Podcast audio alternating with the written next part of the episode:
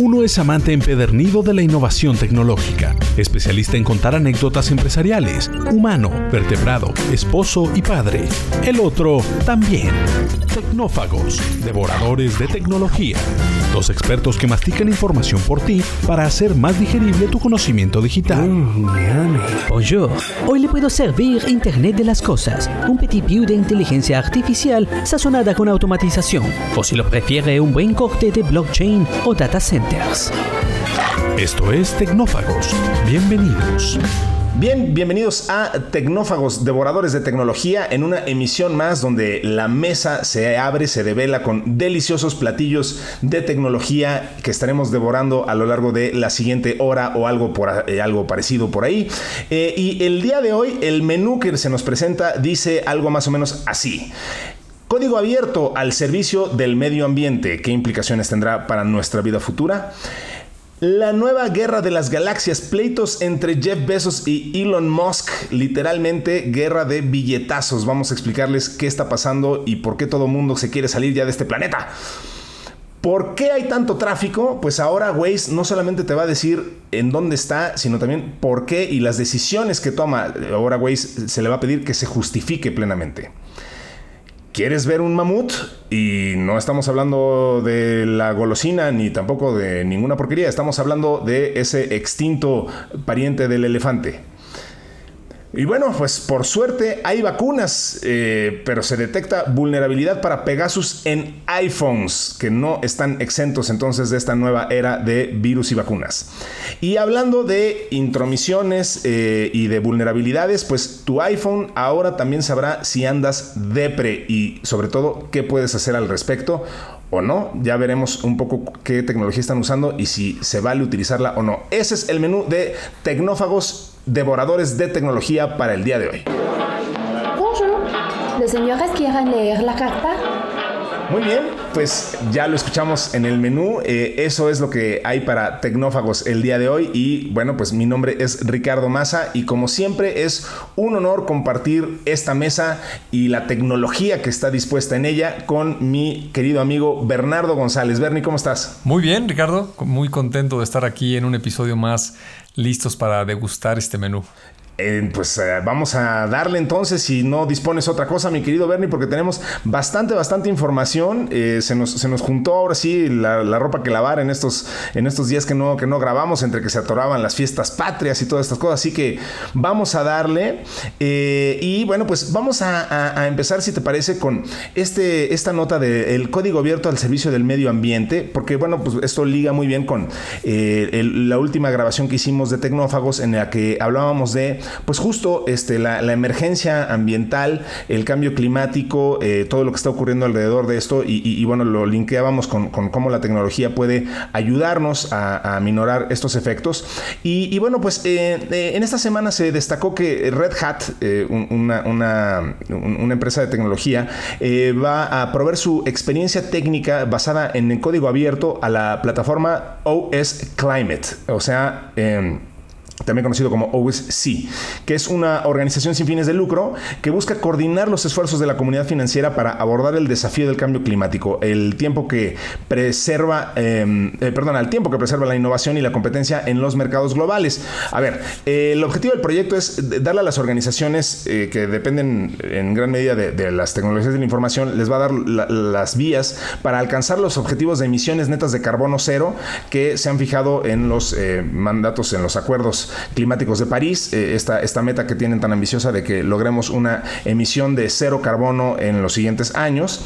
Eh, el cómo es construir una base de datos que sirva como una plataforma abierta de ingreso, procesamiento y, gestión de información, con la que los miembros del proyecto podrán optimizar el clima corporativo y estandarizar las métricas ambientales, sociales y de gobernanza. Eso es lo que ahorita te voy a pedir que me expliques, Bernie, porque eso es la parte más compleja.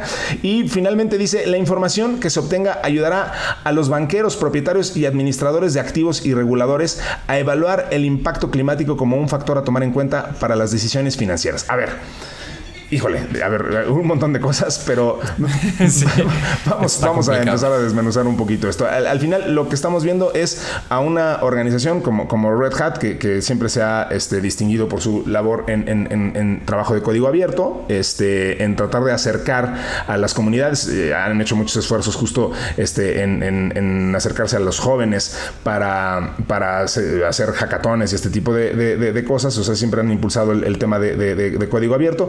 Este, ahora está ayudando a esta organización para, para ayudar a la comunidad financiera a, taclear, dirían en este, los angloparlantes, eh, el desafío de cambio climático. Pero, ¿cómo, cómo, cómo podemos... ¿Cuál es la, ruta que están viendo aquí este, y, cómo pueden las, eh, una empresa de estas, de estas características este, ayudar a, organizaciones con una operación tan compleja a, alcanzar este tipo de, objetivos, este, Bernie? ante qué estamos? Sí, mira, eh, yo lo que entiendo este, que, mencionan aquí en esta nota es que es una iniciativa para tener un registro y un control de los avances que en este caso eh, principalmente el sector financiero está haciendo en materia de ayudar principalmente al medio ambiente, ¿no? Eh, como, como lo hemos mencionado ya en algunos otros programas y seguramente todos nuestros amigos saben, pues en todo el procesamiento de información los equipos que están en los centros de datos pues consumen energía eléctrica y esta energía eléctrica depende de cuál fue la fuente que la generó, pues puede estar emitiendo carbono a la atmósfera, ¿no? Y, actualmente pues ese es uno de los grandes problemas de la humanidad.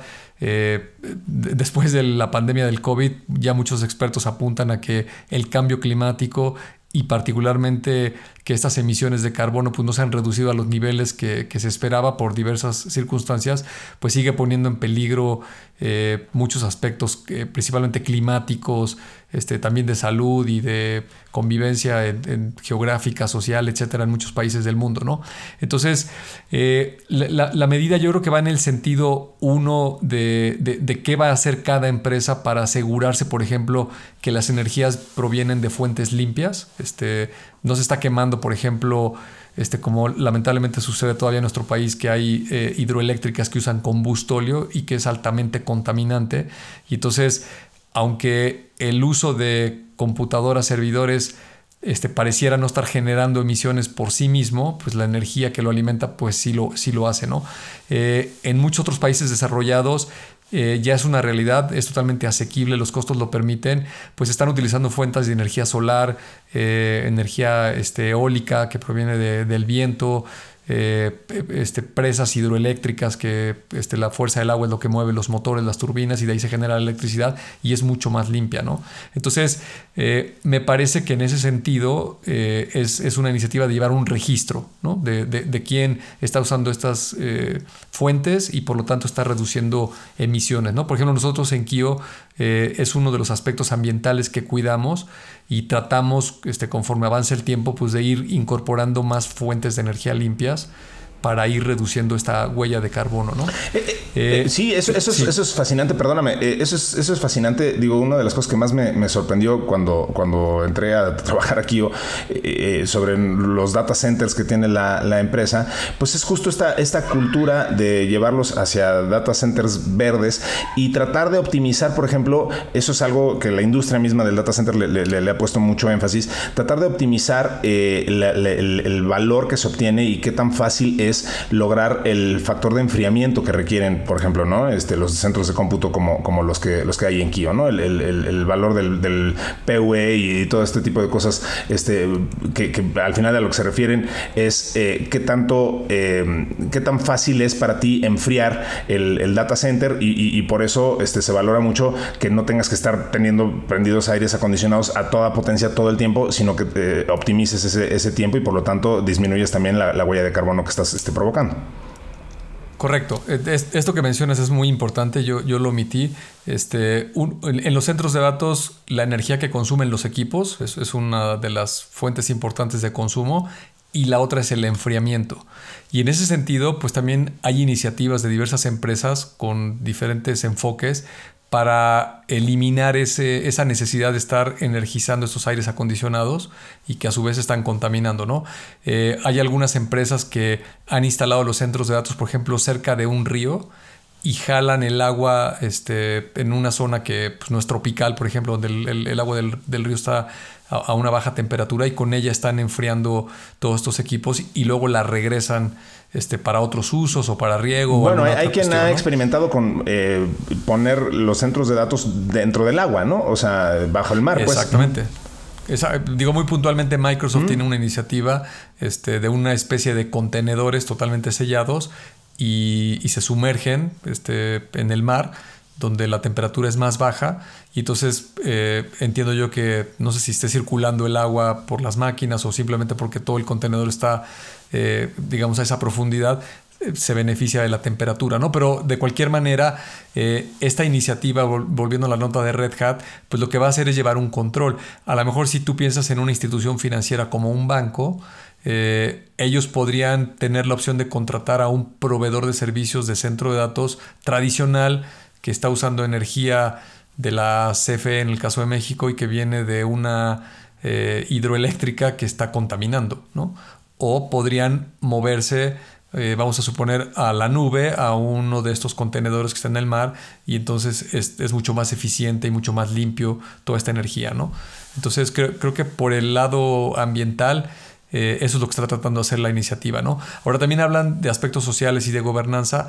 Pues yo creo que también eh, toda esta huella de carbono no solamente es con, eh, digamos, cuestiones directas, ¿no? Como este, algo que está generando humo hacia la atmósfera, sino también hay actividades que hacemos en las empresas, las personas, que pueden estar generando también contaminación, ¿no? Por ejemplo, los bancos, este, que yo, yo soy un quejumbroso de los bancos, este, muchos de ellos siguen mandando estados de cuenta, ¿no? Este, por, por, más que te suscribes y eso, o te mandan los clásicos sobres con propaganda, que digo yo en mi caso muchas veces así como llega el sobre lo tiro a la basura, ¿no? Este no, ni, ni siquiera tomas la molestia de abrirlo.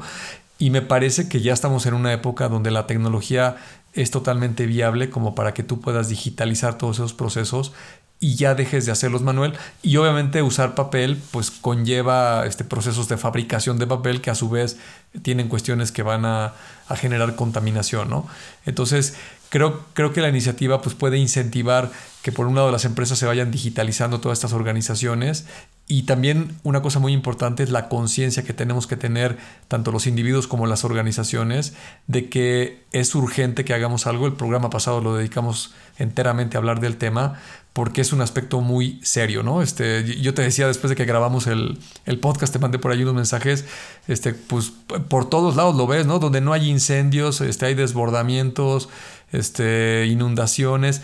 Y, y, ya no es una broma ni una casualidad, ¿no? Muchas de estas cosas obedecen a este cambio climático y lo que siguen diciendo los expertos es de que se va a seguir complicando cada vez más en la medida que no hagamos una reducción importante en todos estos comportamientos. Totalmente. Y además hay otro punto eh, al respecto de esto, eh, volviendo de nuevo a la, nota de, Red Hat, eh, que, me, parece que es importante considerar también, que es el tema regulatorio. Digo, hablabas de gobernanza, pues, pero, pero al final yo creo que, a ver, si, entendí bien la nota, y, ahí corrígeme por favor, pero de, lo, que yo, lo que yo alcanzo a entender es que lo valioso de esto es que Red Hat está ayudando a que, como ya nos explicaste, se junte data de esto y, se haga análisis de, lo que ya anticuadamente este, se, llamaría Big Data, ¿no? O sea, este, eh, y se puede hacer analítica eh, a nivel muy, muy, muy sofisticado.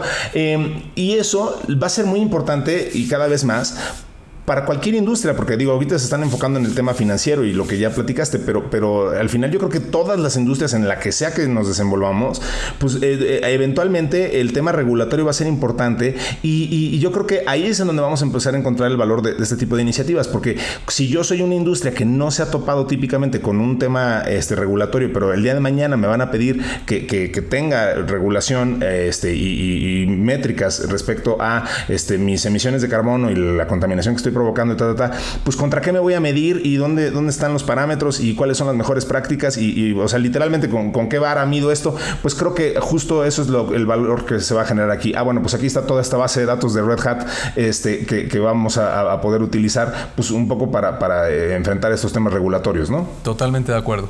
Yo también lo entiendo de esa manera. Muy bien, bueno, pues ahí está ese tema, bien por eso y qué bueno que sigamos utilizando la tecnología para mejorar nuestras, nuestras vidas y buscar soluciones a los problemas que la afectan.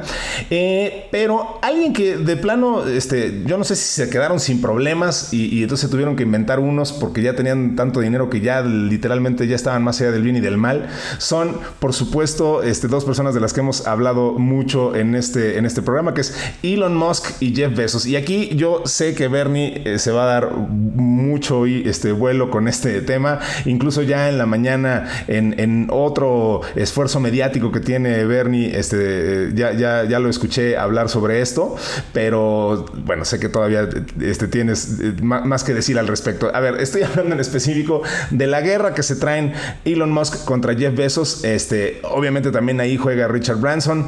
Eh, obviamente, y bueno, no, no es cierto, no obviamente, sorpresivamente, ahora, ahora también este, él, entra The Woz, este, Steve Wozniak, que, anunció que también ya va a tener su propia empresa espacial. Eh, entonces, a ver, Bernie, ¿qué, es lo que está pasando en esta, en esta nueva guerra espacial? El otro día leí un, artículo este, que, confrontaba esto de una forma muy interesante y, no te lo mandé porque iba a hacer corajes, pero este, porque decía algo así como, y que ellas acabaron los problemas en el mundo para que estos este, nomás estén entretenidos ahí con sus cuetitos. Este, pero, a ver, vamos a, poner un poquito de, de contexto. Este nuestros queridos amigos eh, dejaron, o sea, vaya, Elon, Musk y, Jeff Bezos eh, están presentando acciones legales uno contra, contra el otro, este, ya eh, en, términos muy formales. O Jeff Bezos presentó una demanda ante las autoridades respecto a las operaciones de SpaceX en el espacio. la NASA, a partir de esto, la NASA suspendió el contrato que firmó con SpaceX para colaborar con la misión Artemis Moon, este proyecto que buscaba llevar humanos a la Luna nuevamente.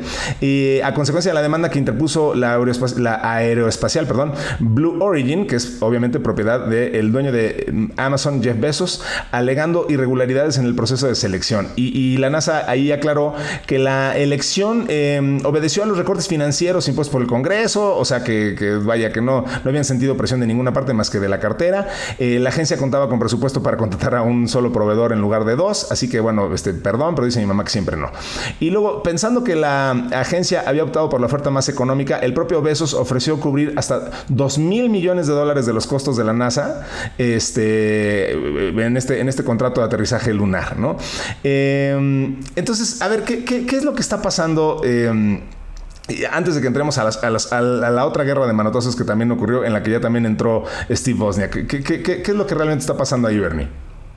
Pues mira, yo creo que lo que está sucediendo es que la industria aeroespacial eh, privada eh, tiene varios años, al menos dos décadas que, empezó. Yo creo que esas dos empresas son las más representativas. De, hecho, Blue Origin, si no estoy equivocado, empezó uno o dos años antes que SpaceX.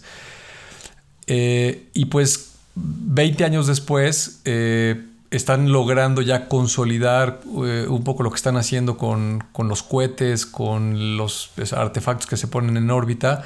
Y, empiezan estos dos hombres que son unos grandes visionarios, pues a darse cuenta que puede haber negocios muy grandes y muy lucrativos detrás de todas estas iniciativas, ¿no? Por ejemplo, eh, todo lo que hemos estado leyendo de estas constelaciones de satélites que van a estar haciendo comunicaciones, ¿no? Este Wi-Fi eh, para llegar en un inicio a lugares de difícil acceso con este, torres convencionales o, cableado con fibra, eh, pero eventualmente eh, no es difícil imaginarse que si tienes una red muy grande que cubre todo el globo terráqueo eh, y como siempre la tecnología sigue avanzando y estos satélites se comunican entre ellos con láseres este, a grandes velocidades de manera óptica, eh, y pueden estar radiando este, puntos muy concretos de la Tierra, ciudades, pueblos, etcétera, pues se pueden convertir en las nuevas compañías de telecomunicaciones súper lucrativas. Es que exacto, a ver, ahí, perdón, nada más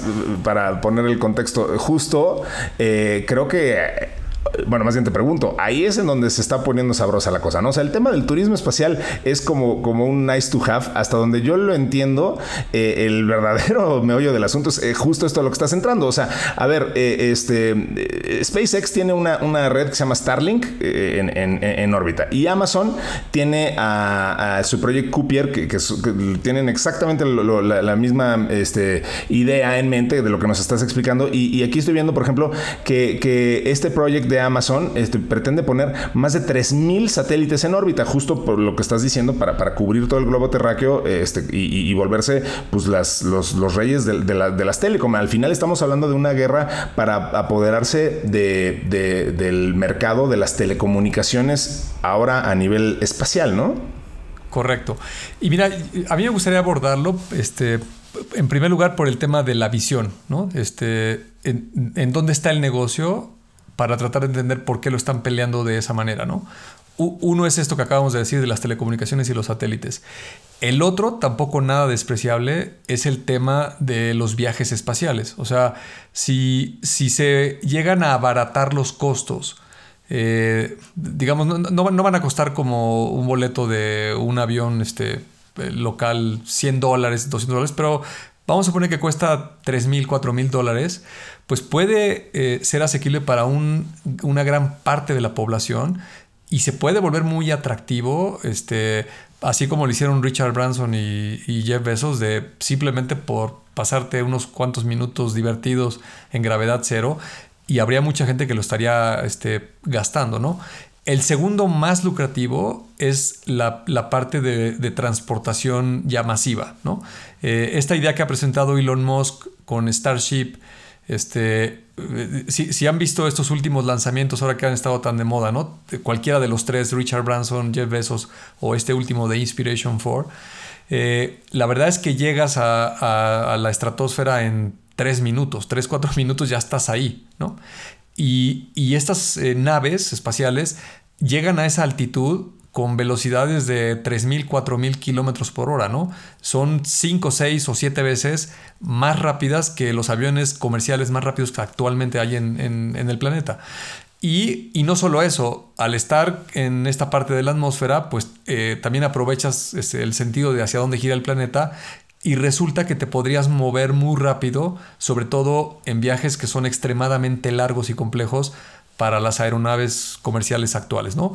Por ejemplo, un, viaje de Nueva York a Sydney, en Australia, este, o de Nueva York a Shanghái, pues son viajes de muchas horas este, y complicados, ¿no? Eh, eh, eh, es factible que a lo mejor en 10, 20 o 30 años pues se puedan hacer, como dice Elon Musk, en 45 minutos. Y si se logra la escala como lo está planeando, ahorita estamos en una etapa súper, súper incipiente, ¿no? Es, este, muy verde, muy temprano todavía, pero si visionas un poquito hacia adelante, 10, eh, 20 años, pues eh, si estas naves se pueden eh, repostar combustible y volver a poner listas en un par de horas, este, y tiene una flota de este, unos centenares de naves o miles de naves, pues se puede volver muy, muy, muy atractivo el, volumen del negocio de la transportación de personas entre ciudades en el mundo. ¿no? Y, solamente por citar dos, este, hay otras cosas todavía un poco más complejas, visionarias, de este, si puedes ir a asteroides y tratar de este, hacer algo de minería o traer elementos que a lo mejor no hay en la Tierra o que aquí son más escasos y cuestan más. En fin, las posibilidades son muy, muy grandes. ¿no? Entonces, eh, no hay que perder de vista porque luego de repente la gente se queda con eh, este sueño romántico de, bueno, vamos a colonizar Marte. Yo, creo que Elon Musk es lo suficientemente inteligente como para no, nada más estar pensando en ir a Marte este, por colonizar y tener un plan B como él dice, sino una vez que logras hacer eso, pues es muy fácil que esa infraestructura la conviertas en un mecanismo de transporte o un medio de transporte aquí en la Tierra súper lucrativo, ¿no? Entonces, contextualizado de esa manera, eh, si volvemos a este caso puntual de por qué se están peleando estos dos, eh, pues yo, te diría que en, el primer caso del contrato de la NASA, pues es porque es un contrato muy grande, ¿no? Hay que recordar que, por ejemplo, en otro negocio, en el de la nube pública, eh, dos empresas, en este caso AWS y Microsoft, pues ya tuvieron un, pleito similar, ¿no? Este, resulta que el Pentágono hizo una licitación este, por varios billones de dólares y, se la adjudicó a Microsoft, ¿no? Y, y, AWS quedó fuera. Y eh, me parece que también ya lo comentamos aquí en algún episodio pasado, AWS contrató una firma de abogados y todo su departamento legal, este, demandó al gobierno de, Estados Unidos, al Pentágono, pidió que rectificaran la decisión. Y lo último que yo leí, si las cosas no han cambiado mucho, eh, aceptaron eh, que podían aceptar otros proveedores, perdón por la redundancia, pero este, digamos estuvieron de acuerdo en que entren otros proveedores, además del único que, fue el que originalmente ganó. Entonces ahí le abrieron un poquito la puerta a AWS y pues ya este, algo de ese contrato de los billones de dólares pues lo, lo tomarán, ¿no? Aquí sucede exactamente lo mismo, ¿no? La NASA eh, tiene un presupuesto reducido para el proyecto Artemis, que es el, que quieren regresar a la Luna, eh, y tienen eh, un módulo lunar, que es el que quieren, este, ya, no sé si se dice alunizar o aterrizar en la Luna, pero... Y el proyecto, a diferencia del, proyecto Apolo original de los 60s y 70s, este, lo quieren llevar a más escala, ¿no? Este, más astronautas, este, llevar un poco de carga y hacer algunos experimentos más grandes. Entonces, el, proyecto es más complejo y requiere otro tipo de naves. Entonces, eh, por una cuestión de presupuesto, yo, creo que ese es un factor importante. Y segundo, porque también SpaceX es la compañía que tiene más desarrollo tangible en este momento, pues la NASA le asigna el contrato a SpaceX, ¿no? Y, lo que hace Blue Origin es exactamente lo mismo que hizo AWS con el Pentágono, ¿no? Se voltea y demanda a la NASA este, de un contrato este, injusto. Lo que yo pienso personalmente, este, yo admiro mucho a Jeff Bezos, me parece que es un, gran visionario, creo que es un hombre que ya se ganó un lugar en la historia sobresaliente por todo lo que ha hecho. Eh, y ahora, ahora parece esto como una paradoja, ¿no? Eh, si hablamos de Amazon, eh, tal vez la característica más importante de Amazon es la obsesión por el cliente, ¿no? Este, y Jeff Bezos muchísimas veces ha dicho que, si el cliente no quiere tu producto es porque tú no eres bueno, ¿no? Que, el, cliente solo debe de, consumir tu producto. Y al menos en estas demandas en las que ahora está muy entretenido, pues parece todo lo contrario, ¿no? Este, está demandando a su cliente porque no le quiere comprar sus productos. Así es, así es, así es. Y pareciera que se sale un poco del personaje. exacto. Y en, el, y en, el, caso de la nube pública AWS, pues todos sabemos que es la empresa pionera, pionera son líderes eh, y tal vez hay muchas razones de por qué demandar y, y apelar, ¿no? Pero el problema con, el espacio, con, esta compañía de Blue Origin de Jeff Bezos, pues es que aquí no tiene argumentos, ¿no? Este, justo antes de empezar a grabar eh, este podcast, eh, me metí a una página bien interesante, creo, que ya la habíamos mencionado aquí alguna vez, se llama SpaceX Stats, así como estadísticas en inglés. Space, estadísticas de, referentes a SpaceX. Ajá. Stats, S-T-A-T-S, y el dominio es, es punto XYZ, ¿no? Es muy fácil. Eh, si lo googlean lo van a encontrar. Eh, en, esta página vienen estadísticas de todo lo que ha hecho SpaceX en su historia. Eh, y pues, por ejemplo, para que te des una idea, en el año 2020, pues tienen, tengo por aquí el dato, 26 lanzamientos, en el 19 tienen 13, este, en el 18 tienen 21 lanzamientos, y así te puedes ir hasta el 2012 eh, donde empezaron con dos lanzamientos, ¿no? Eh, yo creo que tienen arriba de 100, 150 lanzamientos SpaceX con toda su eh, diversidad de cohetes de los Falcon 9, los Falcon 9 Heavy, este, con el Crew Cargo, el Crew Dragon, este, y todo lo que han estado lanzando y tiene mucha actividad. Y también es famosísimo este video de, de SpaceX de todos los fallos tratando de aterrizar los cohetes, ¿no? Entonces, de los que han aprendido muchísimo. Y por supuesto que SpaceX también tiene muchos contratos con la NASA y con empresas de telecomunicaciones a las cuales les pone satélites en órbita. Y uno de sus clientes principales es Starlink, que también es propiedad de Elon Musk, con la cual ha lanzado, eh, según aquí Wikipedia, hasta el mes de septiembre eh, han lanzado 1.740 satélites, de los cuales están en operación 1.607 en esta constelación de telecomunicaciones. ¿no? Eso es SpaceX y Starlink. Si analizamos Blue Origin, pues Blue Origin no ha lanzado nada al espacio. ¿no? Bueno, bueno, sí, este, tuvo esta misión de el New Shepard, donde se subió el propio Jeff Bezos. Este, Y estuvo dos minutos. Aunque, aunque dices bien, o sea, en realidad técnicamente no, no llegaron al espacio, lo que eh, técnicamente y a nivel NASA se consideraría el espacio exterior, o sea, eh, ni siquiera en ese, en ese vuelo comercial, pero bueno, digo, ahí ya me estoy poniendo quisquillos. Sí, eh, sí, es muy interesante eso que dices, ¿no? Porque no, no, le resto méritos, es un, o sea, no, de subirte a un cohete y lanzarlo y, llegar hasta esa parte del espacio, este, de la atmósfera, pues tiene muchísimas complejidades y muchísimos riesgos, pero efectivamente efectivamente, no es lo mismo lanzar una cápsula con un cohete y hacer que llegue a la famosa esta Karman Line, que es este, más o menos 100 kilómetros de altitud, y, ahí dejas, apagas el motor, este, la, propia inercia de la gravedad, pues llega un momento en que la aceleración ya es cero y viene de regreso el cohete para abajo, ¿no? Eh, si pudieron ver el avión este de Richard Branson, el de Virgin Galactic, es exactamente lo mismo, ¿no? Mientras trae prendido el motor, este, pues va en un ángulo muy pronunciado hacia arriba en cuanto apaga el motor, ahora sí, como dicen coloquialmente, pues con el vuelo que trae, este, hasta donde llega, y, de ahí como las piedras, pues vas para abajo, ¿no? Este, y por eso Richard Branson en, ese video que todos vimos, este, pues lo que experimenta de gravedad cero, pues nada más son dos minutos.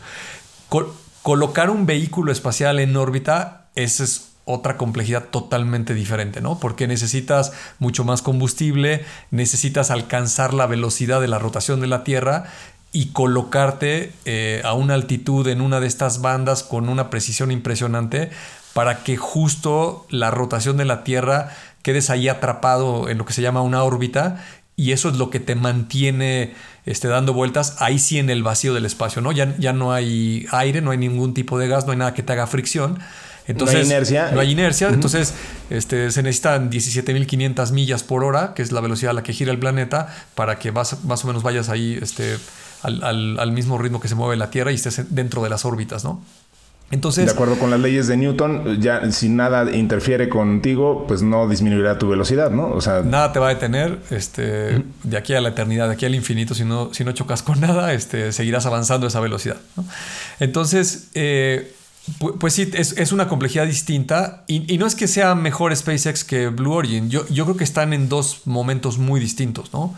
Eh, SpaceX lleva pues 10, 15 años lanzando cohetes y lanzándolos y lanzándolos y agarrando contratos y subiendo todo tipo de carga. Recuerden que el mismo eh, Elon Musk lanzó un, su propio roadster, que este, el Tesla Roadster, que, que, es uno de los originales, este, y lo lanzó porque eh, era una misión riesgosa, el primer este, Falcon Heavy, y ninguna empresa quiso arriesgarse a ser el primero en, lanzarse, ¿no?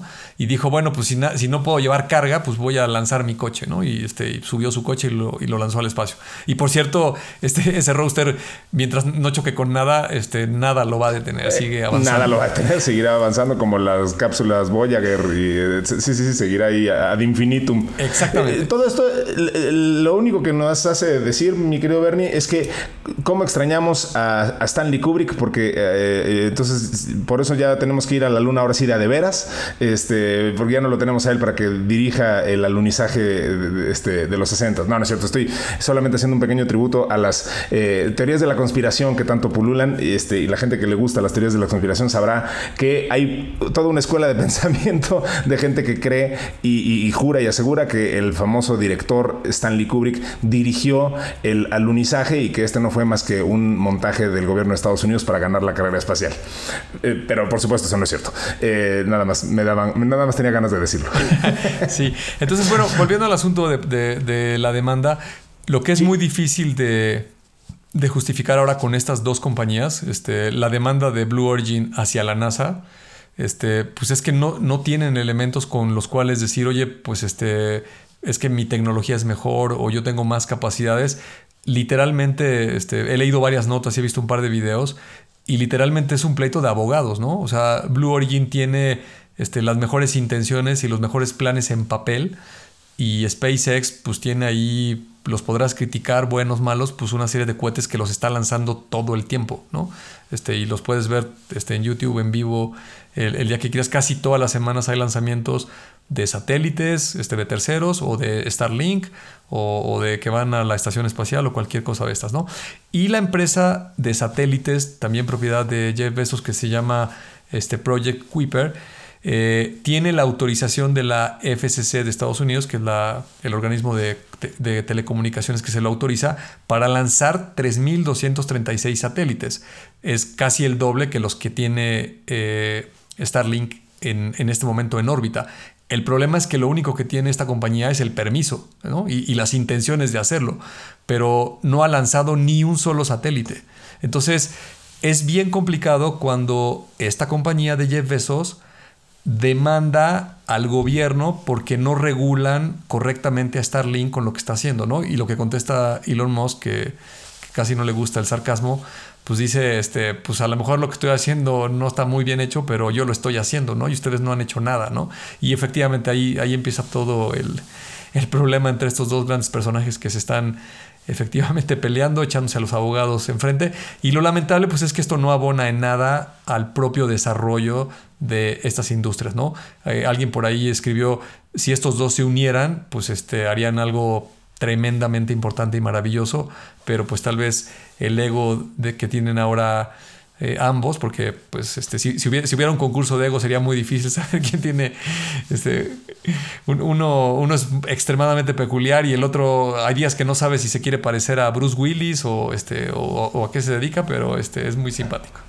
E, eso es bien interesante. Un día uh, googleen unas, unas fotos de antes y después de Jeff Bezos y, van a ver lo que el, dinero te puede ayudar a, transformarte. Este, de verdad está irreconocible de, cuando fundó Amazon. Ahora ya, ya le ha entrado muy duro al ejercicio, al bodybuilding. Eh, este, incluso aunque se quedó sin pelo en la transición, este, pues ganó mucho carisma y, bueno, pues ahora hasta galán es el señor. Como dice, un día se parece a Bruce Willis, ¿no? Este, este, en sus mejores momentos de Bruce Willis, porque ahora ya no. Sí, claro, porque hoy, que, hoy no son. Este, sí, sí, sí, sin duda, sin duda. Este, bien, bien interesante. Y pues ahí está entonces esa, esta guerra de, la, nueva guerra de las galaxias que, como nos acaba de explicar Bernie, se va a, ganar a punta de billetazos. Yo no sé, o sea, digo, ya platicaremos más de esto y por supuesto le vamos a estar siguiendo con mucho interés aquí en Tecnofagos, pero esto último que dijiste, de, si, colaboraran eh, estos dos, eh, lograríamos más a que, a que estén compitiendo. Quién sabe, de pronto, bueno, la, competencia es donde surge la innovación más, más interesante. E, entiendo a lo que te refieres, que claro, no, ganamos nada con que se estén este, demandando y, este, y demandando a sus clientes, pero, pero el tenerlos confrontados, pues a lo mejor sí va a provocar esos chispazos de innovación tan interesantes que de los que sabemos que son capaces. Ya, ya iremos viendo con el tiempo qué va pasando con esta nueva guerra de las galaxias. Y mientras tanto, aquí en el planeta Tierra, eh, nosotros nos seguimos enfrentando a problemas muy mundanos como es el tráfico. Eh, durante el principio de, esta pandemia que hemos estado enfrentando ya durante más de un año y medio, este, pues bueno, eh, una de las poquísimas este, ventajas que parecía que había traído esto es que este, durante un tiempo dejamos descansar a, la Tierra con las emisiones de los autos eh, y, además pues, se liberaron y este, se descongestionaron algunas vías, pero bueno, eso ya parece que también quedó en el pasado porque digo, al menos aquí en la Ciudad de México, donde vivimos tanto Bernie como yo, eh, pues ya el, nivel de tránsito es igual eh, como eh, antes de la pandemia. En la Ciudad de México además hay muchísimo tráfico, como, como lo sabrán todos los que la habitan. Este, y, bueno, pues una solución que siempre hemos utilizado es la de Waze, eh, que pues siempre ha sido una herramienta bien interesante. La gente que es tan norteada como yo, que de verdad yo no puedo llegar ni al baño desde, desde aquí de, mi escritorio al baño sin usar Waze, este, mucho menos a ninguna dirección, cosa que no me enorgullece, pero bueno, es una condición que tengo que le hago, este, yo necesito tener una herramienta basada en un GPS para, para llegar a cualquier lugar. Entonces, eh, yo soy un Waze dependiente. Em, pero bueno, pues eh, ahora Waze se va a, volver un poco más eh, sofisticado. fíjate, la plataforma tiene alrededor de 140 millones de usuarios activos a nivel mundial, que, que hasta se me hicieron poquitos, pero bueno.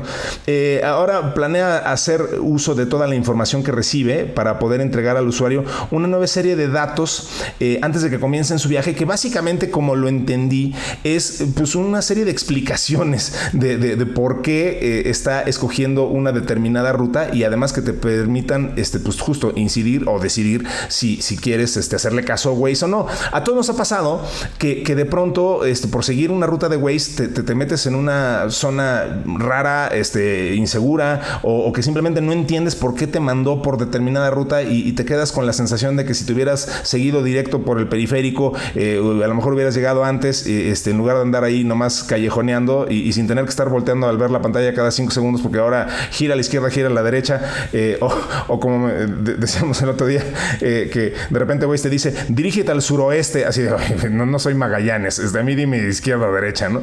pero bueno, algunas de las preguntas que te va a hacer Waze es, ¿quieres evitar este tramo de autopista tan congestionado o saber cuánto te van a costar los peajes o quieres saber por qué Waze te ha sugerido una ruta menos directa para llegar a tu destino, justo lo que comentábamos.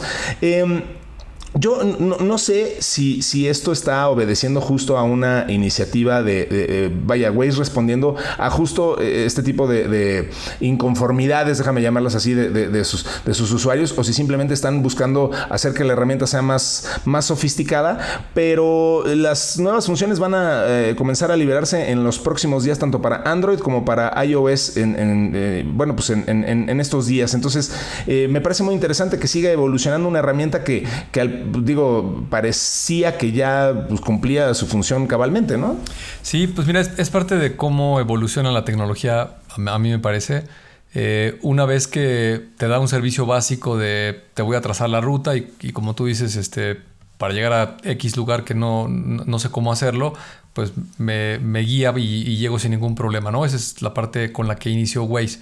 Pero al cabo del tiempo, después de tener muchos usuarios y estar almacenando la información de las rutas, los horarios, pues con uso de la inteligencia artificial, este machine learning, todos los algoritmos que hemos hablado, pues empieza a identificar patrones que le pueden dar valor a otras cosas más interesantes, ¿no? Este, yo, personalmente, desde que supe de la existencia de Waze, este, lo quise usar, todavía no se usaba en México porque no había los suficientes usuarios. Este, luego, en, por cuestiones de, este, de casualidad, donde trabajaba, este, conocí a esta empresa y tratamos de hacer algo ahí con un programa de noticias. Este, y fuimos de los primeros que los metimos aquí en México y los conocí bastante bien, ¿no? entonces, eh, digamos que el, el core de esta tecnología pues es muy fácil que todos los datos que está captando para poderte dar esas indicaciones a ese nivel de metros, de este, en la próxima esquina gira a la derecha, este, a 200 metros, este, toma la intersección tal, etcétera. Eh, en, la, rotonda, que tanto le gusta decir. Eh, eh, mis hijos hacen mucha broma cuando alguien se queda pensando y siempre dicen, está, recalculando, ¿no? cuando alguien se queda así con la mirada este, como pensativo, dice, está recalculando. Este, que, es muy común en, esos GPS. Pero el, punto es que para que funcione el GPS y, estas aplicaciones que te van a guiar en el tráfico, tienen que estar recabando muchos datos con mucha frecuencia, ¿no? Y esos datos tienen que ver con la posición en la que estás, eh, la dirección que lleva tu desplazamiento, la velocidad a la que te estás desplazando, eh, y, los están guardando, entonces tienen unas bases de datos enormes que si las empiezas a correlacionar con el día de la semana, la hora, este, incluso la propia data te puede, digo, la, la, data no sabe que es un día festivo, pero puede inferir que los 16 de septiembre pues no va a haber tráfico en la mañana, ¿no? Este, o los 25 de diciembre no va a haber tráfico. Entonces, lo que creo que está sucediendo con Waze es de que ya tienen muchos años acumulando mucha data de muchos usuarios de múltiples ciudades y entonces ahora te pueden dar servicios más sofisticados, ¿no? Por ejemplo, este, ah, yo tengo estos Google Homes de pantallita y ya desde hace varios meses me he dado cuenta que de repente pone un mensaje que dice, este, la ruta para ir a Santa Fe, que es donde está mi oficina, la ruta más corta para ir a Santa Fe es esta, ¿no? Y, es de momentos como, ¿y cómo sabe que, voy a Santa Fe? Pues porque son las siete y media de la mañana y es lunes, ¿no? Entonces, este, e, ese, tipo, ese tipo de cosas las van a empezar a inferir eh, y con toda esta información te va a decir, oye, pues si tienes prisa, pues toma la autopista de paga, ¿no? Este, si no te importa tanto el tiempo, pues vete por este otro lugar y entonces te va a salir más barato, ¿no? Yo me este acuerdo que hace unos años eh, yo, trabajaba en, otra empresa, en una, empresa de medios, y gente de, de, Waze nos contó de un proyecto que sonaba ya en ese momento ambiciosísimo y, pues por lo que veo nunca se concretó, de, trabajar con el gobierno de, en este caso hablaban del gobierno de la Ciudad de México, para... Eh, hacer un programa utilizando esa data que ellos tienen eh, de distribución de cargas de tráfico. Y, entonces eh, decir, bueno, es que nosotros podemos solucionar el problema del tráfico de la Ciudad de México. Este, nada más la cosa es que el gobierno nos diga que sí y que mande instalar y que nos hagamos un tema ahí de regulación en el que nos, nos den como el empowerment, pues, para que nosotros digamos, este, de qué hora a qué hora se van ellos y de qué hora a qué hora se van los que van a entrar a la condesa. Y entonces, y trabajaron un poco en conjunto con las empresas. Digo, logísticamente suena colosalmente complejo esto, pero, pero no, no imposible, pues, eh, en decir, eh, a ver, pues es que los de la zona oriente van, a, eh, no vamos a esperar que todos los empleados de todo el mundo entren a las 9 en punto todos al mismo tiempo. No tiene sentido. Vamos a decir que entonces estos entren a las 9, estos a las 9 y cuarto y estos a las 9 y 20 y, etcétera, etcétera. y entonces ir dividiendo esas cargas de tráfico con usando la inteligencia de, de, de Waze, distribuyendo las cargas para que se hicieran más eficiente la ruta para todos. Eh, te, digo, evidentemente eso no, no, no, no fructiferó, al menos en ese, no hasta ahora, pues, pero, pero hacía sentido y me, entusiasmaba en su momento decir, oye, pues eso estaría padrísimo para que no, este, no estemos todos atorados en el tráfico, todos queriendo llegar a, nuestro mismo, al, punto a la, exactamente la misma hora, que pues nunca me ha hecho mucho sentido, ¿no? Sí, yo, yo también lo escuché de, de Waze, este, fue yo creo que hace más de cinco años fácilmente. Eh, y en algunas otras regiones del mundo sí se hacen ese tipo de cosas. Este, Desconozco por qué. En Argentina incluso, ¿no? Eh, tengo entendido que, en Argentina, eh, al menos en Buenos Aires, hay, hay al menos una, una iniciativa que, no es necesariamente con Waze, sino pero sí es un, GPS utilizado por el gobierno. Sí. Mira, este, se podría hacer técnicamente. Lo que pasa es que necesitas este, conectar a diferentes organismos públicos, privados, eh, y tal vez alguien que haga inversiones y, sobre todo esquemas de comunicación hacia la gente. Pero ahorita mientras lo decías, me, acordé que en Asia, este, no sé, alguien me, presentó una startup y lo que hacían ellos era con el transporte público del tren. Obviamente en Asia tienes la enorme facilidad que los gobiernos de allá son muy autoritarios, ¿no? Entonces, este, allá no le preguntan a la gente simplemente... Tienes, tiene sus ventajas. Tiene sus ventajas a veces el, autoritarismo.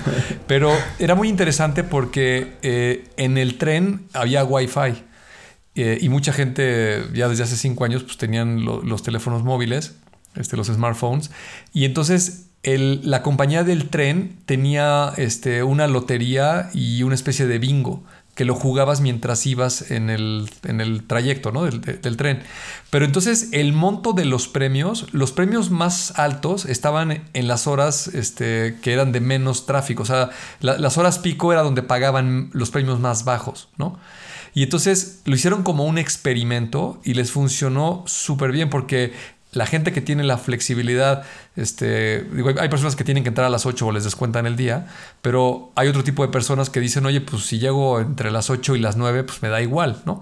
Y resulta que si agarras el tren de las 8.40, pues a lo mejor el premio del bingo vale el doble, ¿no? Este, y, y ese tipo de incentivos hacen que la gente se mueva al horario que tú quieres este, que, vayan, que es donde menos tráfico hay. ¿no? Eh, también, por ejemplo, las, autopistas, que aquí en México, en la ciudad, hay estos tramos de paga, los segundos pisos y estas vías rápidas, eh, pues también podrían tener tarifas eh, que a la hora pico es el costo más alto, ¿no? O sea, si te quieres este, subir al segundo piso del periférico entre semana a las 7 de la mañana, pues es la tarifa más alta. Si te subes a las 6 de la mañana o a las 10 de la mañana, pues la tarifa a lo mejor es el 50%, ¿no? Y ese tipo de medidas creo que técnicamente hoy existe absolutamente la tecnología para hacerlo y hasta relativamente fácil y simplemente pues es la voluntad eh, de los gobiernos, de las empresas privadas de estos tramos este, de rápidos de paga para que lo puedan implementar. Y, digo, son cosas que estamos aquí tú y yo comentando. Seguramente a alguien especialista en la materia pues se le podrían ocurrir mucho más casos que podría aplicar, ¿no? Claro, claro, claro, claro. Eh, Y bueno, esa es la, evolución que está teniendo, eh, en este caso específico, Waze, pero bueno, pues todas estas herramientas, como bien dices, están eh, este, enfocadas a ese crecimiento. Y, bueno, pues eh, déjame presumirle a la gente que nos está escuchando que, tuvimos oportunidad tú y yo de, platicar con, con, Uri Levin, fundador de, Waze, hace, hace poquito, y, vamos a tener a, Uri Levin justamente en un debate bien interesante con, con Adam Greenfield, un, autor muy interesante, radical. Este, de hecho, su libro se llama Radical Technologies. Eh, van, a, van a debatir acerca de, del, futuro de la implementación tecnológica y aunque los dos están de acuerdo en muchas cosas, difieren sobre todo en, el cómo y en el factor humano y en no descuidar el factor humano. Entonces, eso va a ser bien interesante. Los vamos a tener en el marco de un, evento que hemos bautizado Kio Think and Transform. Este, esto va a ser el 28 de octubre del 2021 eh, a las 18 eh, horas. Así que, eh, y bueno, pues digo, aprovecho para hacer el comercial. Este, inscríbanse en, ahí en kionetworks.com para que vean un poco de, y, bueno, se, den de alta en este evento que la verdad es que va a estar bien, bien, bien interesante. Además de que van a ir ahí a CEOs de las empresas más importantes de México debatiendo también acerca del futuro post pandemia y, y, pues justo cómo la tecnología está afectando las decisiones que estamos tomando y cómo tomar mejores decisiones más, más informadas. Entonces, eso, eso va a estar bien, bien, bien interesante. Y bueno, vamos a seguir con la información. Este, al principio mencionaba yo el tema de un mamut. Eh, y, digo, esto la, nota me encantó, no por el mamut per se, sino por el tema de CRISPR, que es algo de lo que hemos platicado, esta capacidad de editar este DNA, que, suena verdaderamente a, tema de ciencia ficción, pero es algo que ya tiene mucho tiempo y que, y que bueno, ya se empieza a explotar. A ver, la nota como tal es que, eh, digo, el, genoma del mamut ya está secuenciado desde el 2015 eh, y desde entonces no han parido, no han parido, eh, no han parado de surgir. Este, sí, sí, sí, dejaron de parir porque ya no hay, pero, pero sí pararon de surgir, no han parado de surgir avances relacionados. Y es que su ADN este, se ha conservado relativamente bien en comparación con el de otros animales. Entonces, ahora usando esta tecnología de, modificación de, genoma que, que, se llama CRISPR, este, extrayendo partes del, del ADN para luego insertarlos en otro lugar, este, bueno, pues se podría insertar justo ADN de un mamut en un elefante, que son sus, sus primos, sus descendientes cercanos, digamos, este, y entonces se puede, eh, eh, se, está hablando de obtener un híbrido entre ambas especies eh, con capacidades suficientes para sobrevivirlos en, entornos como, como el Ártico, ¿no? Entonces, este, insisto, aquí es solamente un ejemplo, pero lo verdaderamente interesante es eh, las posibilidades de, aplicaciones reales que ya tiene la, tecnología de CRISPR y la, capacidad de, editar nuestro, nuestro ADN y sobre todo pues seleccionar eh, eh, genes y, utilizar los más importantes y los que tienen las mejores características o las más deseables para, este, esos, para que esos sean los que prevalezcan en las, en las siguientes generaciones. Y, y pues ya no es nada descabellado pensar en que podremos elegir eh, eh, las características que le queremos dar a, nuestros descendientes y pues la verdad es que eso me parece extraordinario y muy, muy emocionante, ¿no? Sí, la verdad es que toda la tecnología de CRISPR da para que hablemos de, varios programas este, solo de ese tema. Eh, y, y, lo más interesante es que justo se está desarrollando de una manera muy importante derivado de la propia pandemia, ¿no? Este, una vez que, se, declaró como pandemia global y se vio a la velocidad que estaba contagiándose el virus y el alcance que podía tener, pues muchos laboratorios alrededor del mundo, este, bioquímicos y toda la gente que se dedica a estas cuestiones, se pusieron a trabajar con CRISPR y precisamente de ahí se desarrollaron estas nuevas vacunas de mRNA, que, que, son estas nuevas tecnologías que tienen dos laboratorios, este, uno que se llama BioNTech, que es alemán, que es el que comercializa Pfizer, y el otro, este, Moderna, que es un laboratorio este, americano, ¿no? Pero las aplicaciones de CRISPR son, pues, prácticamente infinitas. Todo lo que la imaginación te dé es altamente controvertido. Este, esta nota que acabas de mencionar, pues, tiene aspectos muy positivos como eh, una especie que esté en extinción. Este, puedes, este, no sé, vamos a suponer que se está por desaparecer un lobo en alguna región del mundo pues podrías usar un perro para transferirle ciertas características del DNA del lobo y, cuando ese perro tenga sus crías, pues van a ser este, un lobo más que un perro, ¿no? Este, y podrías de esa manera preservar una especie, ¿no? Eh, a mucha gente no le gusta eso, a mucha gente le parece que, se está manipulando la vida y que es antiético, pero pues hay que recordar que este, el, ser humano, este, ni siquiera lo inventó el ser humano, ¿no? Más bien se dio cuenta que así pasaba en la naturaleza y de ahí lo copió. Pero, por ejemplo, los perros, las razas de los perros, pues es una manipulación genética. Lo que pasa es que no, no es este, con células, sino es, este, agarro un perro pequeño y lo cruzo con un perro mediano o con un perro de pelo más grueso este, y nacerán unos cachorritos mezclados, unos con el pelo grueso y otros delgado. Y, luego agarro a los de puro pelo grueso y los sigo cruzando con puros de pelo grueso y al cabo de 5 o 10 generaciones pues ya tengo un perro que tiene un pelo súper grueso, ¿no? Y ese perro me sirve para pastorear ovejas o yo qué sé, ¿no? Este, o un perro que puede saltar o, este, o que puede nadar este, de una manera importante, etc. Por eso hay tantas variedades de perros, ¿no? Hay que recordar que todas esas razas las creó el ser humano a través de cruzas, ¿no? Y lo mismo sucede con las plantas y los vegetales y las frutas, ¿no?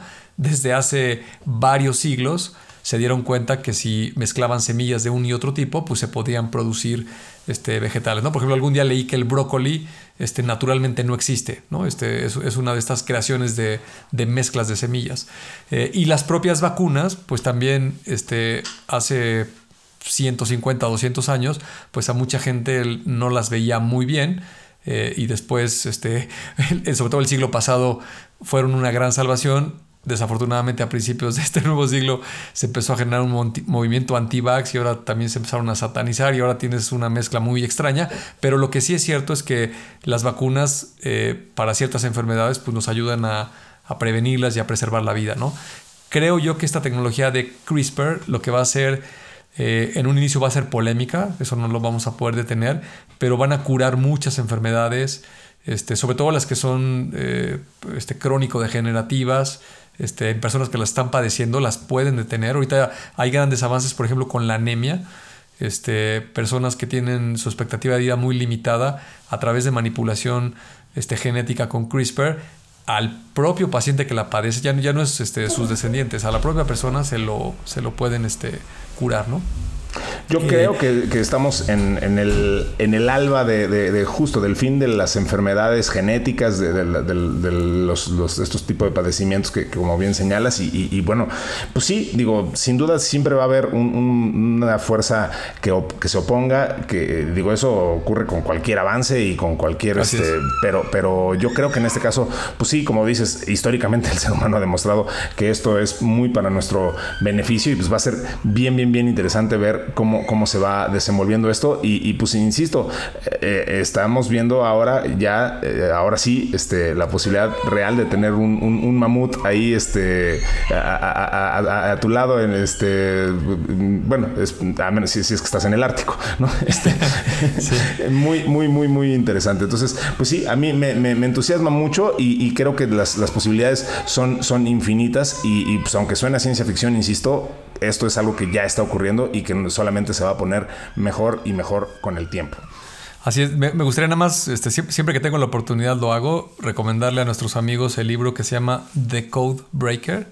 Es, un, es una biografía, pues, eh, el pretexto es la biografía de Jennifer Doudna, que es la ganadora del premio este, Nobel de, Bioquímica en el 2020, junto con Emmanuel eh, Charpentier pero eh, a, pesar de que Walter Isaacson es un escritor principalmente reconocido por hacer este, biografías, eh, e, en ese libro en particular habla de todo el movimiento que está detrás de CRISPR. Este, hizo una investigación padrísima y, si lees el libro, este, yo te diría que a lo mejor un 15 o un 20% habla de estas dos mujeres que se ganaron el premio Nobel. ¿no? El resto del libro eh, te habla de todos estos temas, de cómo está avanzando la tecnología y toda esta controversia, ¿no? Este, como toda la tecnología pues tiene su lado bueno y su lado malo si no lo usas correctamente y creo que va a haber una gran revolución eh, científica, tecnológica y va a traer grandes beneficios a la humanidad. Eh, todo esto que está alrededor de, la genética y particularmente de CRISPR, ¿no? Si, si a alguien le interesa el tema, muy, muy recomendable que lo lea. Totalmente. A ver, tenemos dos notas sobre, sobre los iPhones, digo ya eh, cambiando de, tema, eh, y, lo cambio con disimulo porque la verdad es que no he, no he leído Codebreakers y me lo has recomendado un par de veces y no he tenido oportunidad de leerlo, así que este, por, eso, por eso ya este, convenientemente desvío la atención a otra cosa, pero sí lo voy a leer. Este...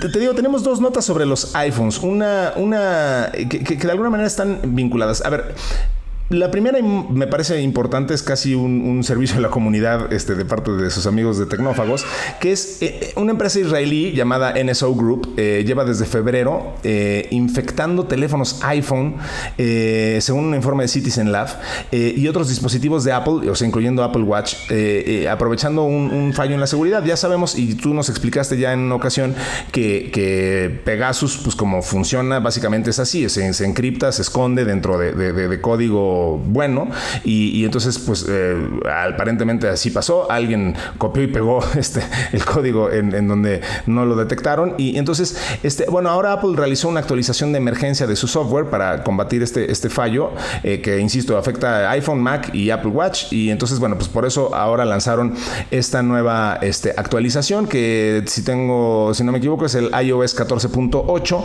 eh, y pues bueno la recomendación es que ustedes actualicen de inmediato su, sistema operativo. Eh, si no les ha prompteado o, sugerido este, el propio iPhone que lo hagan, este, pues ustedes lo pueden hacer manualmente, eh, ir a configuración general, eh, actualización del, programa y ahí descargará ya entonces la versión iOS 14.8. Ahora, digo, qué bueno, hay que descargar esa actualización. ¿Qué, tan, qué tan real, qué tan cierto, eh, qué tan preocupante es, es este, eh, eh, este tema de, Pegasus en los iPhones, Bernie? Es totalmente cierto. La nota este, que, empezó a circular con este fallo de seguridad que detectó la propia Apple, inmediatamente, creo que se tardó un día y inmediatamente publicaron el parche, el 14.8. Y es algo que ya habíamos hablado en, otro programa de Tecnófagos.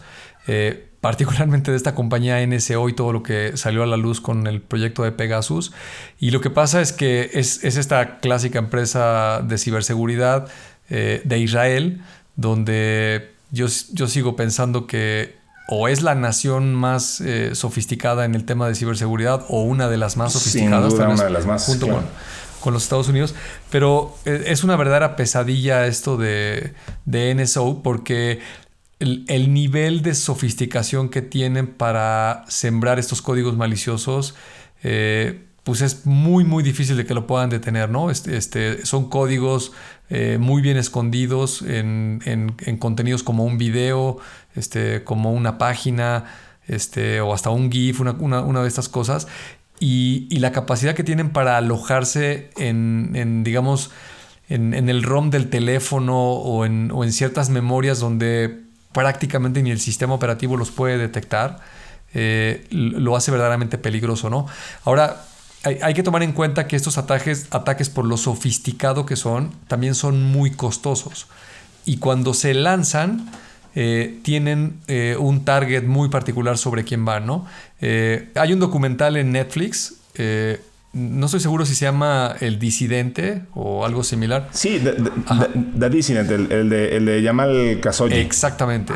Eh, el documental en realidad habla de, este periodista que lo desaparecieron, lo asesinaron, pero hay una parte del documental donde hablan específicamente y con mucho detalle de cómo el teléfono de Jeff Bezos eh, fue hackeado y fue este software de NSO, ¿no? O sea, este, aparentemente... Que le costó el divorcio, vaya, básicamente. Exactamente. O sea, el, Jeff Bezos hizo un viaje a Arabia Saudita, este, se entrevistó ahí con el príncipe, alguien del gobierno, eh, seguramente por ahí en la visita le, le, dijeron, mira, te vamos a mandar una foto, un video, una foto que nos tomamos o algo, que pues hoy en día cualquier persona haría eso.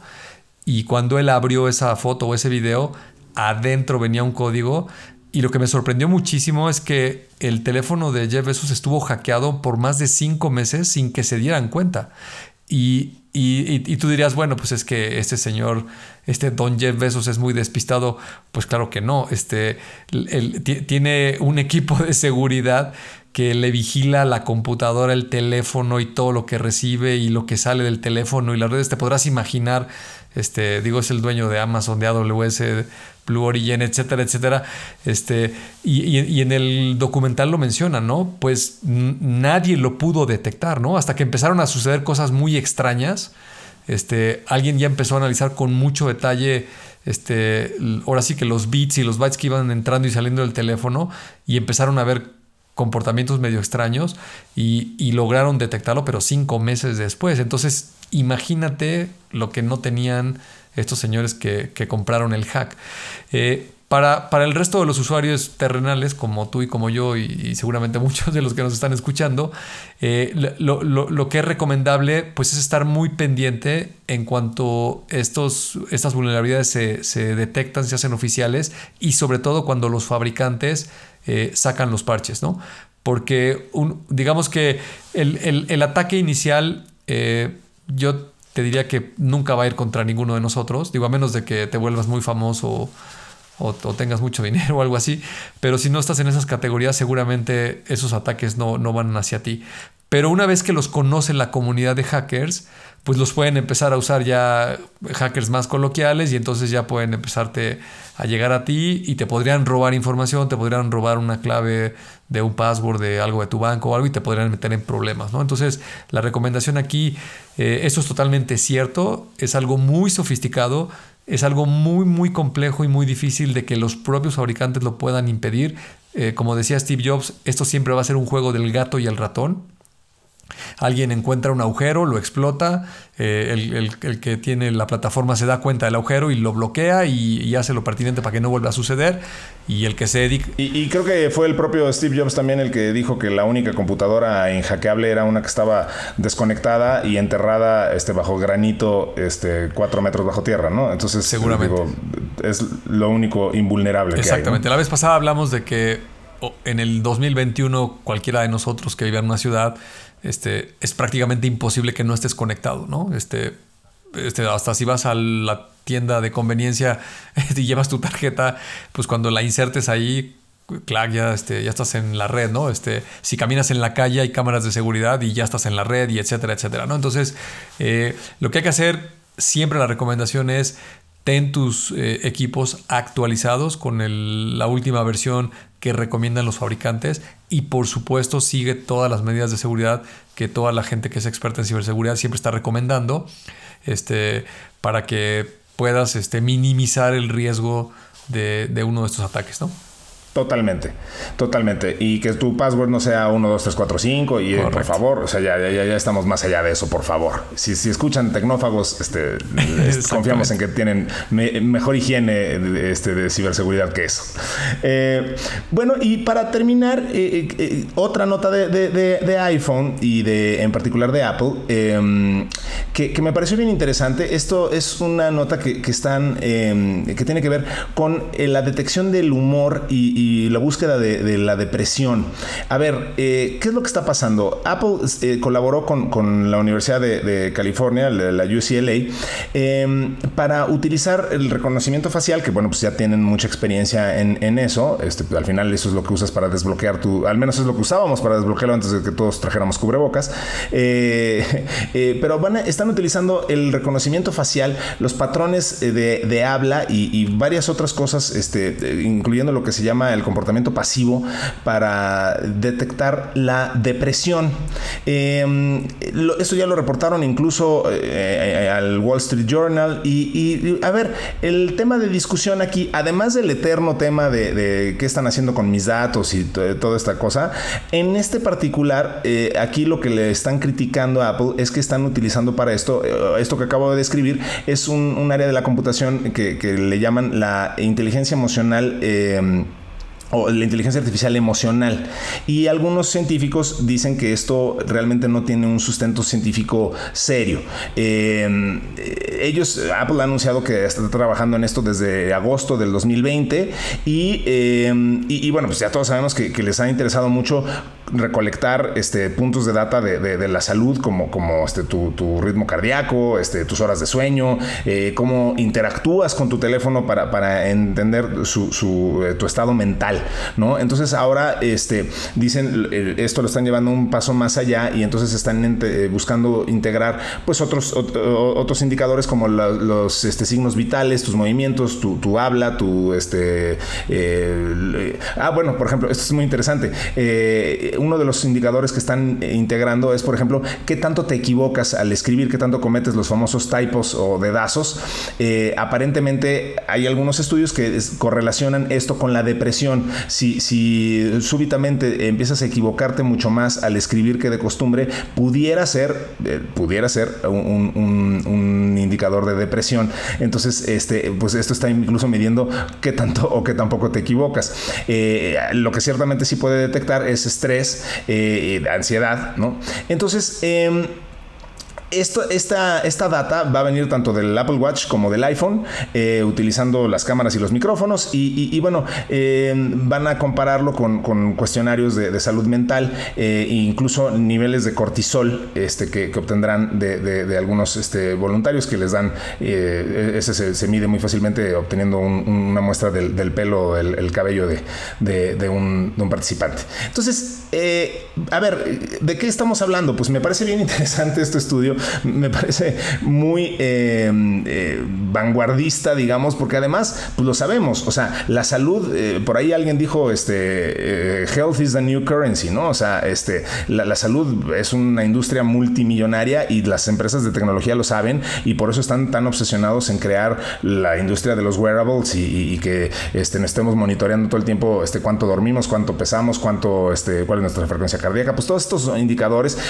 tú y yo ya hemos aquí hablado de bueno, pues hay, compañías este, muy interesantes que, te piden una, muestra, este, pues, ¿cómo decirlo?, de un, un coprocultivo este, que les mandas por correo y a partir de ahí te dicen pues, cómo está este, constituido todo lo que antiguamente se llamaría la flora intestinal. O sea, en fin, entonces, eh, eh, bueno, eh, empresas como Biomi, pues, entonces que eh, nos estamos enfrentando ahora a, esto y pues digo, hace sentido en cuanto a que Apple y, pues en particular iPhone es un, artilugio que traemos este, tatuado desde hace ya muchos años y que sí eh, busca cada vez volverse más un, wearable y extenderse a otro tipo de, devices que traemos puestos para obtener este tipo de lecturas. Eh, ¿Cuál es tu, postura respecto a esto, Bernie? O sea, ¿tú, tú, estás dispuesto a que tu iPhone este, esté monitoreando tu estado de ánimo y te diga eh, ¿sabes qué, Bernie? Se me hace que estás deprimido porque últimamente eh, eh, escribes con más typos que de costumbre.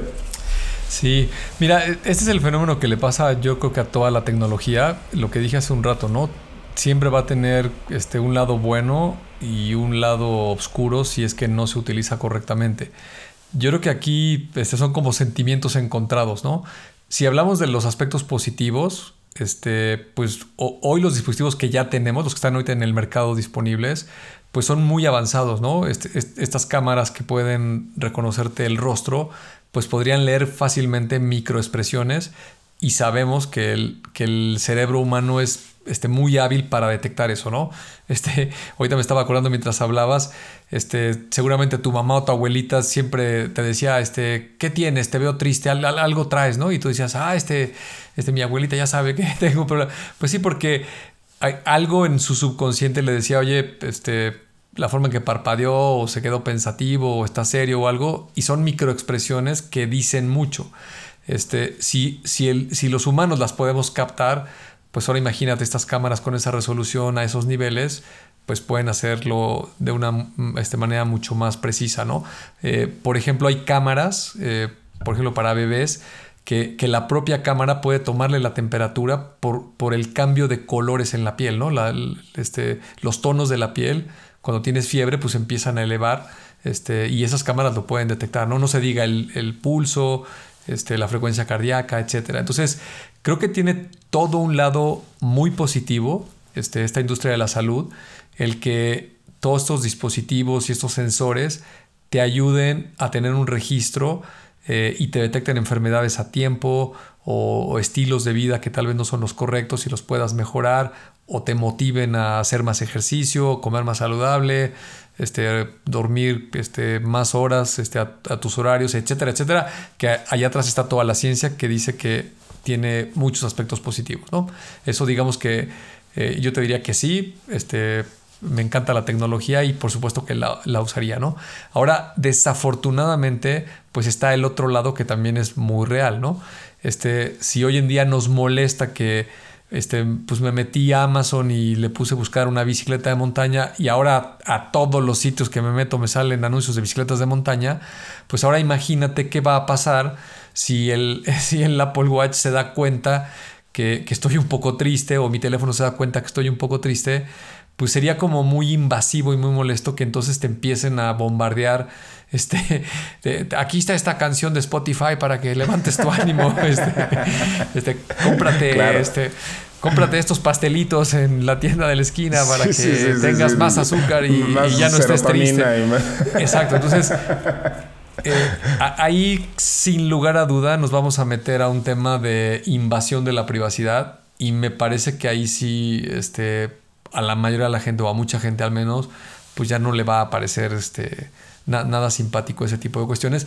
Y por supuesto, pues los seres humanos, este, todo esto que hacemos, pues atrás siempre hay un incentivo económico, ¿no? Entonces, eh, es muy fácilmente que caigamos en estos problemas como los que todos los días leemos de Facebook, ¿no? Este, de, sabían del algoritmo que estaban haciéndole un daño a la gente y no sé qué, y que generaban conversiones nocivas.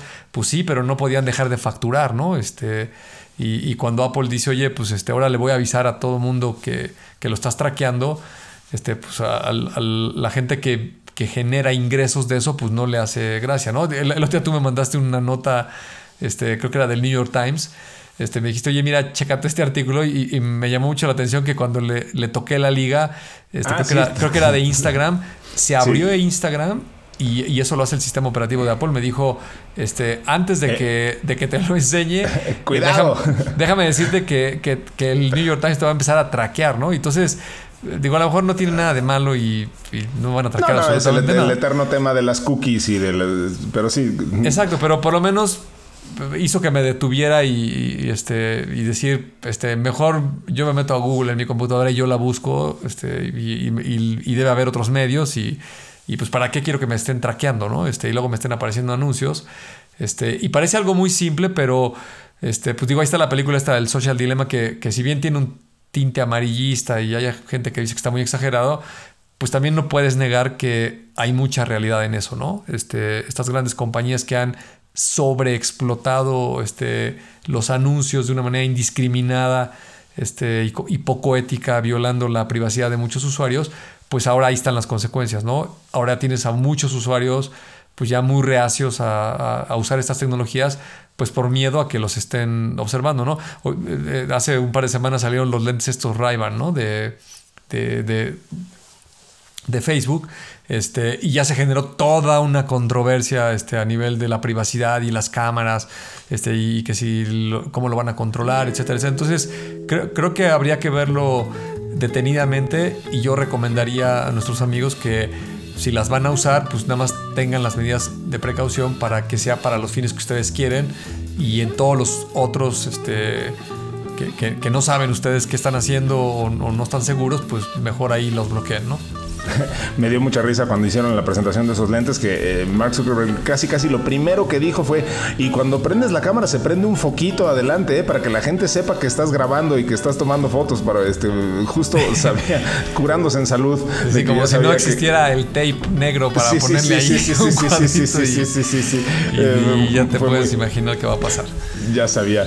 Muy bien pues miren no tienen ustedes ninguna necesidad de andar dejando sus datos en ningún lado porque si se quieren informar de lo que está pasando en el mundo tecnología. Para eso está Tecnófagos a sus órdenes eh, y volveremos con ustedes en una emisión futura de este querido programa que hacemos con mucho cariño para ustedes. Eh, en esta ocasión se acabó ya la mesa que teníamos preparada, eh, así que no nos queda más que despedirnos. Mi querido Bernie, nos veremos en la siguiente emisión, si no dispones otra cosa.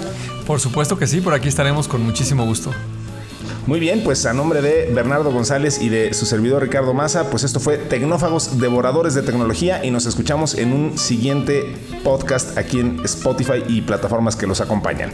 Gracias a todos.